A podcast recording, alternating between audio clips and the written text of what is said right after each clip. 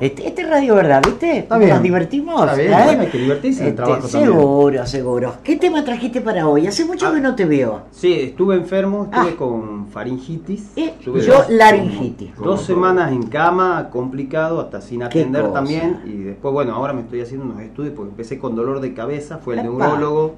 Así que estamos, estamos con No. estudios cuidándonos. Bueno. Septiembre no vino muy bueno que digamos, pero no, bueno. para mí también me, a mí me tiró una semana. Sí, no, estoy complicado. Yo, agosto, que es el mes que supuestamente Sí, donde la pasaste bárbaro. No, la pasé bárbaro. Y septiembre se me complicó. Esta primavera viene complicada. ¿Qué tema trajiste para hoy? Mira, hoy el tema que he traído es eh, la- aquellas personas que, que les cuesta, a ver, que les cuesta ceder ante la, ante la opinión del otro o que siempre consideran que tienen razón, son las Mm. personas que menos asisten a terapia. ¿Por qué? Porque consideran que no tienen problema y que su postura y su idea es siempre correcta. Están Es la única que vale. Exactamente, lo que digan los demás no importa. Y aquí, Mal hecho. cuando, cuando estas personas van a terapia, porque siempre en algún momento van a terapia, es cuando ya no encuentran forma de sostener su idea. Por ejemplo, una persona narcisista que ya no hay forma de, de sostener su Mm. posición y ya por todos lados encuentra que está cayendo la estructura de, de- de su idea, entonces siente que va a terapia. ¿Qué pasa con estas personas? Estas personas cuando van a terapia, obviamente el psicólogo ¿Y qué empieza- llegan diciéndote qué, Mauricio? Primero, a ver, primero es Yo catastrófico. tengo la razón en todo. No, primero es, es una situación catastrófica porque se dan cuenta de que ellos han perdido de tener la razón en todo. Apa. Entonces, ese es el dolor más grande para Mm. ellos. De tener la razón, no importa si es cierto o no, es de tener la razón desde su punto de vista sin escuchar el otro punto de vista. Malo eso. Son mayormente son personas que asisten dos, tres, cuatro sesiones, como ya se sienten un poco mejor o empiezan a, a creer que se sienten un poco mejor, Sí, abandonan. mal hecho.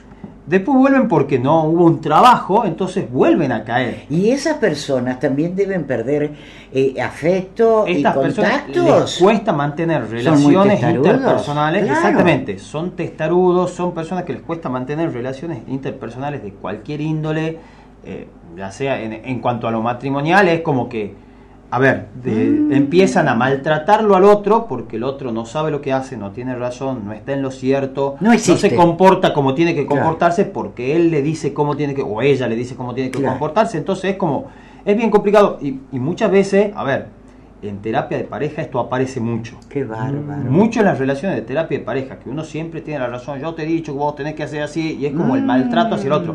Obviamente, acá no es que esta, por esta persona que, te- que dice tener la razón, el otro está en una situación de, de considerarse menos, sino uno también contribuye a que el otro esté en esa posición. Claro. ¿sí? Entonces, muchas veces esto, a ver, ¿cómo se lo trata? Primero, no, no, no se lo trata yendo tan de, de- de frente a decirle no tenés razón, sino es mostrándole diferentes alternativas. Eso es. Porque si no es muy, es muy fuerte el, el momento del el impacto que sufren. Entonces, Para eso tenés que saber. Claro, no, entonces. Por eso hasta la Hay que, ir, terapia. hay que ir de a poco, Claro. afrontándolo de a poco. Aparte, también esto, a ver, cuando uno dice yo tengo razón, es, una, es subjetivo. Entonces también es escucharlo al otro, entonces desde ahí se trabaja, es decir, bueno, a ver, tenés razón en esto, pero mirá estas alternativas que puede haber. Entonces uno trabaja mostrando alternativas, mostrando otras posiciones y hasta también cómo eso repercute en las relaciones Claro. interpersonales porque genera una mala relación, un mal vínculo. Claro. Son las personas que menos asisten. Eso lo, lo- lo digo desde... Son reacios. Sí, son reacios porque, bueno, nunca van a admitir ir al psicólogo porque tienen algún problema. Claro. Y a- ir a, a cualquier lado. Desde el vamos que- arrancamos mal. Claro, desde el vamos arrancamos mal, pero ya cuando ya llega a un nivel en que no pueden sostenerse, Claro. eh, desesperante el nivel, es cuando Esas sesiones, de, ¿de qué depende la durabilidad? La durabilidad depende de la flexibilidad del paciente. Eso es. Porque, porque ya es una estructura que también hay que empezar a trabajarla y como a desestructurarla de a poquito. Y si el paciente se pone reacio a eso, es bastante complicado. Así que desde ese lugar es, es, es trabajar bien, bien tranquilo y sin a ver, no es dañarlo al otro, pero sí es como revertir esa posición de, de, orgullo de que yo tengo razón. Claro, porque vivís dentro de una sociedad y no todos pensamos igual. Me preocupa lo que vos dices, el tema de la terapia de pareja, ya ponen en riesgo hasta la, la, la unión matrimonial. Ponen en riesgo Entonces, todo. este, para eso están los especialistas en este caso, para poder solucionar el tema. Eh, este, simplemente son sesiones de cuántos minutos. Son sesiones de 45 minutos. Claro. Son ¿Cuántas veces a la 45, semana? Una vez a la semana. Ajá. Y bueno, y se, se va realizando el tratamiento es personal, es muy artesanal. ¿Has visto como se resultados? Se ve resultados, pero se ve resultados partiendo de la voluntad de la persona. Sí, he tenido pacientes, de, puedo decirte, de 10 pacientes que debo haber Sí. tenido, quizás en uno o dos personas, un cambio, obviamente hasta un cierto punto. No hay tan... Ah, no es total. No es total. Por eso te digo, es, la paso a paso. Sí, es paso a paso, es despacio y es la persona más complicada quizás para tratar desde ese lugar. Porque es, es admitir ¿Y en que qué tengo edad algún de problema. promedio se dan? Mayormente es edades adultas. Ajá. Edades adultas, eh, mayormente uno de 25, 30 para arriba se da. Es la pucha. se da. para tener en cuenta, ¿no?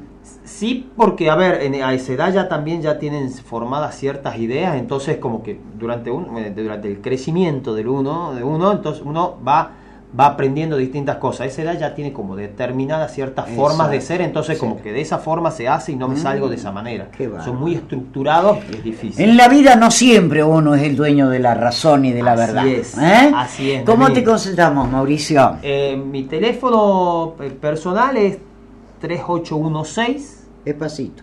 3816 808 8 08 C 595. 595. ¿Y a dónde atiende? O directamente se contactan con él. Directamente contigo? se contactan conmigo Y ahí teléfono y yo establecen les el sí, horario. ya, ya ¿Eh? arreglamos el turno y el lugar de atención. Fantástico.